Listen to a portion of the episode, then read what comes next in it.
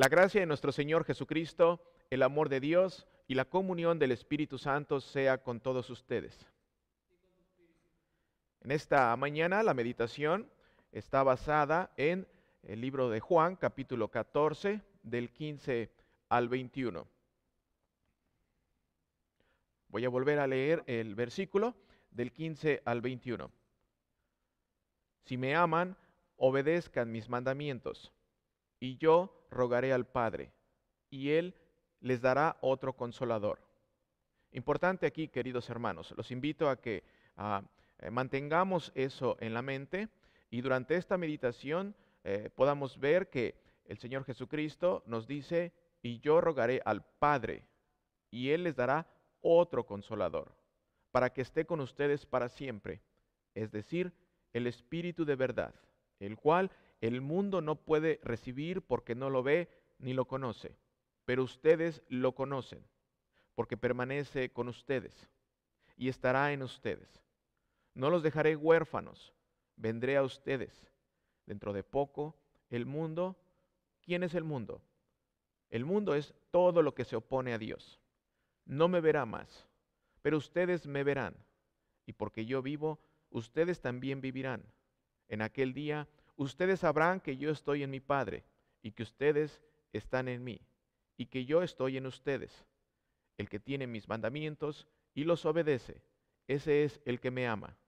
Y el que me ama será amado por mi Padre, y yo lo amaré y me manifestaré a él. Palabra de Dios. En esta lectura, ah, si vemos el contexto histórico, Jesucristo está con sus discípulos en el llamado aposento alto. En esa misma noche Jesús va a ser traicionado y arrestado. En la lectura de hoy, Jesucristo nos dice, versículo 16, y yo rogaré al Padre, y Él les dará otro consolador, para que esté con ustedes para siempre, es decir, el Espíritu de verdad, el cual el mundo no puede recibir porque no lo ve ni lo conoce, pero ustedes lo conocen, porque permanece con ustedes y estará en ustedes. Queridos hermanos, en esta mañana, que tú estás aquí, que estás viendo este, eh, esta predicación, esta meditación. Esta lectura no solamente es para sus discípulos, esta lectura específicamente es para ti para ti que estás escuchando este mensaje en este día. Jesucristo promete a sus discípulos y también te promete a ti pedirle al Padre que envíe el Espíritu Santo. Esta es una promesa para ti en este día, en esta mañana. De hecho, si ponemos atención a las palabras ah, de Jesucristo, fíjense lo que dice. No solo dice que lo va a enviar, pero también dice que el Espíritu Santo ya habitaba en los discípulos cuando está diciéndoles esto. Mira lo que dice el versículo 17. El Espíritu de verdad al cual el mundo no puede recibir porque no lo ve ni lo conoce, pero ustedes lo conocen. Jesucristo está diciendo que el Espíritu Santo ya está con ellos. El Espíritu Santo ya está contigo. Si tú crees en el Señor Jesucristo, si tú reconoces a Jesucristo como tu Dios y Salvador, el Espíritu Santo ya está contigo. Versículo 16, queridos hermanos, es fundamental. Es importante ver que el versículo 16 es eh, fundamental para poder entender este pasaje de la Biblia. Específicamente cuando ah, Jesucristo dice, y yo rogaré al Padre y Él les dará otro consolador.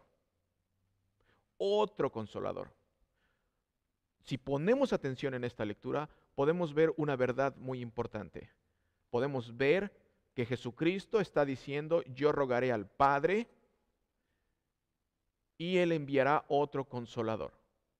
Estamos viendo una muestra de Dios Padre, Dios Hijo y Dios Espíritu Santo. Estamos viendo una muestra de la Trinidad.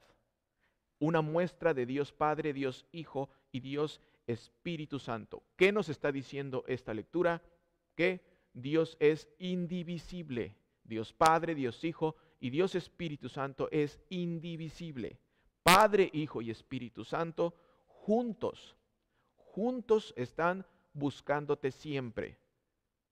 La palabra de Dios está buscándote siempre, siempre, todos los días de tu vida.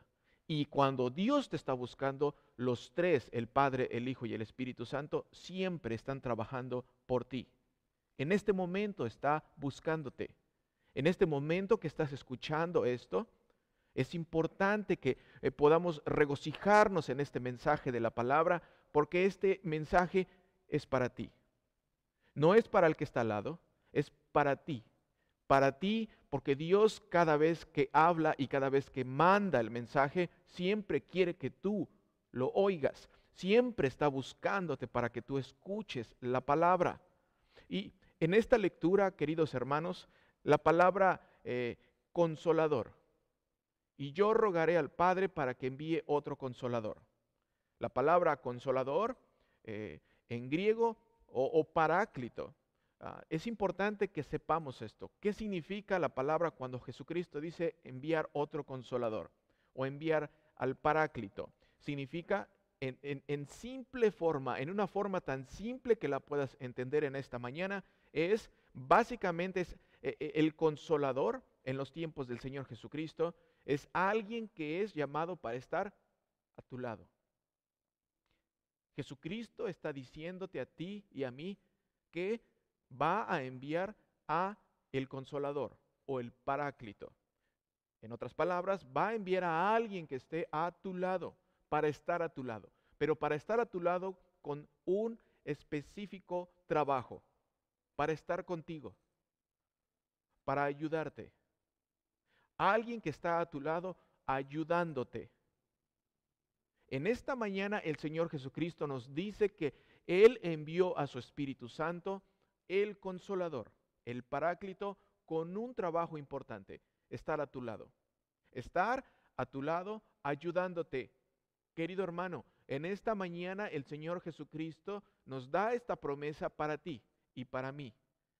Él envió a su Hijo Jesucristo, el Padre al Hijo y el Hijo al Espíritu Santo. ¿Para qué? para que esté a tu lado. Para que esté a tu lado ayudándote, protegiéndote, consolándote. En todo momento. Especialmente en momentos de angustia. En momentos de desesperación.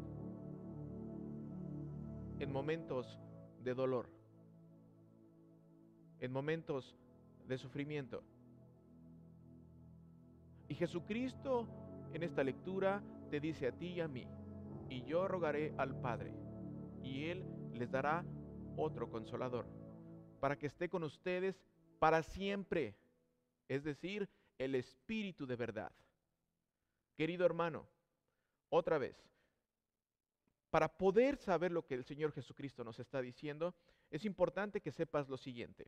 En el tiempo del Imperio Romano, el tiempo en el que nuestro Señor Jesucristo está diciendo esto, sus discípulos saben a qué se refiere. Sabe a lo que se refiere cuando usa esta palabra, cuando dice el consolador.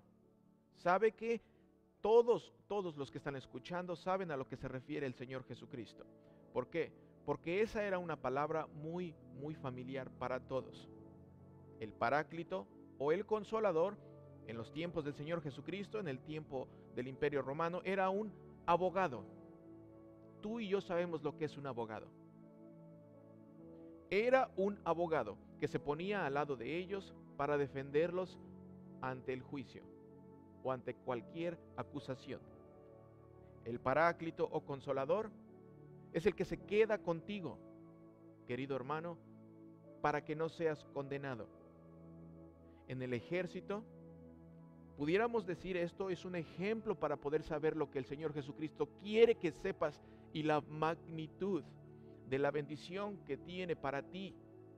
En el ejército, el paráclito era un soldado que te salvaba.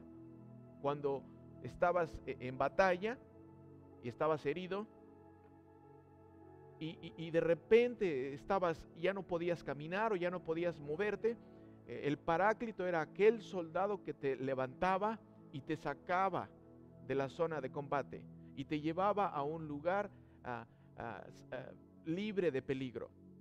Ese es el consolador o el paráclito. Jesucristo dice, voy a enviar el paráclito a tu vida. Jesucristo se refiere al Espíritu Santo. Querido hermano, el Espíritu Santo viene a tu vida para acompañarte, para defenderte, para protegerte de los ataques del diablo, de la carne y del mundo. Esta lectura, esta palabra es muy importante para poder entender lo que Jesucristo eh, les y nos está diciendo en esta mañana esta palabra paracleto o, consolador es una palabra muy completa y poderosa para tu vida. ¿Lo puedes ver? Puedes ver que el Señor Jesucristo cuando nos habla de que va a enviar el consolador, es una palabra poderosa para tu vida. Es una palabra poderosa para tu vida. ¿Por qué? Y lo voy a decir eh, eh, en, en términos simples. Es una palabra poderosa, especialmente, querido hermano, querida hermana, si estás pasando por dificultades en este día. Si estás pasando por dificultades en este día, esta es una palabra para ti. ¿Por qué? Porque el Señor Jesucristo te está diciendo en otras palabras, simple y sencillamente en esta lectura, que no estás solo. Que no, no estás solo que no estás solo, no estás sola. Esta promesa de Jesucristo es para todos tus hijos. Y déjame darte una noticia. Si tú crees en Él, si tú crees en el Señor Jesucristo, eres su hijo. Si tú crees en Él, eres su hija. Si tus hijos creen en Él, tus hijos no están solos y esta promesa es para ellos y para ti y para todos aquellos que el Señor llama. Si tú crees en Él, dice la lectura que no te va a dejar solo, no te va a dejar solo, no estás solo, no estás sola. Mira lo que dice el versículo 18, no los dejaré huérfanos, vendré a ustedes, dentro de poco el mundo no me verá más, pero ustedes me verán. Y porque yo vivo, ustedes también vivirá. No solamente nos está dando la promesa de que va a estar a nuestro lado, pero también nos da la promesa de que, porque Jesucristo vive y Jesucristo está vivo, Él resucitó de entre los muertos. Y dice, porque yo vivo, ustedes también vivirán. Esta es una promesa para ti, querido hermano y hermana que me estás escuchando en este día. Esta promesa de Dios es para esta vida, sí, y para la vida eterna también. Otra vez, esta promesa que Dios te está dando es para esta vida y para la vida eterna. El Señor Jesucristo no solamente vino a salvarte y a protegerte en este mundo, pero también ha venido para que tengas vida y vida en abundancia, vida eterna. Querido hermano y hermana que me estás escuchando en esta mañana, Dios envió a su Espíritu para consolarte en los momentos de angustia, especialmente para consolarte con el mensaje principal, Jesucristo. ¿Cuál es el mensaje principal? ¿Cuál es el mensaje principal que el Espíritu Santo quiere que oigas, quiere que sepas? Jesucristo murió por tus pecados murió la muerte que tú merecías para que seas salvo. Jesucristo fue a la cruz del Calvario para que ya que sea que vivas 15, 20, 30, 40, 50, 60, 80, 90 años, los vives para el Señor y por el Señor. Jesucristo fue a la cruz del Calvario para que ya sea que vivas, vivas para Cristo o ya sea que mueras, mueras en Cristo. Esa es la confianza de saber que el Señor Jesucristo está contigo. Como dice Romanos capítulo 14, versículo 8, si vivimos, para el Señor vivimos. ¿Puedes ver esto, querido hermano? Si vivimos, para el Señor vivimos, y si morimos, para el Señor morimos. Así pues, sea que vivamos o que muramos, del Señor somos. Eres propiedad de Dios. Si eres hijo de Dios, eres parte de su rebaño y no te va a dejar solo. Ya sea que vivamos o que muramos, dice Romanos 14:8, del Señor somos. Eres del Señor. Tú eres del Señor. Ese es el trabajo del Espíritu Santo en tu vida.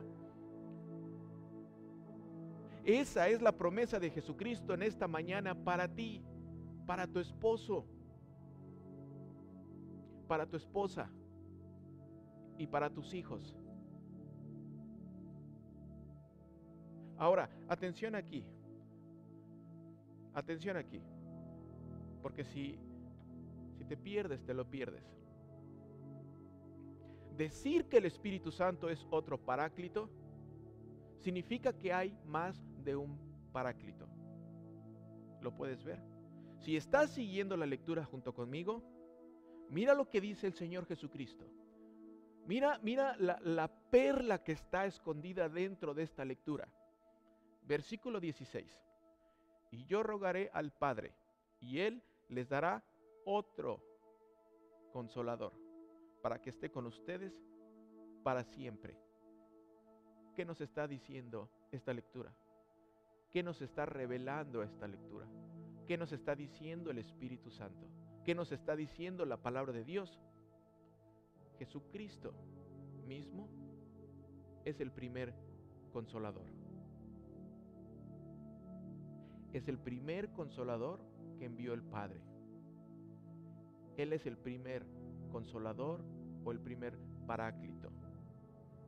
Él es el primer paráclito que vino a salvarnos de nuestros pecados al convertirse en un sirviente tuyo y mío.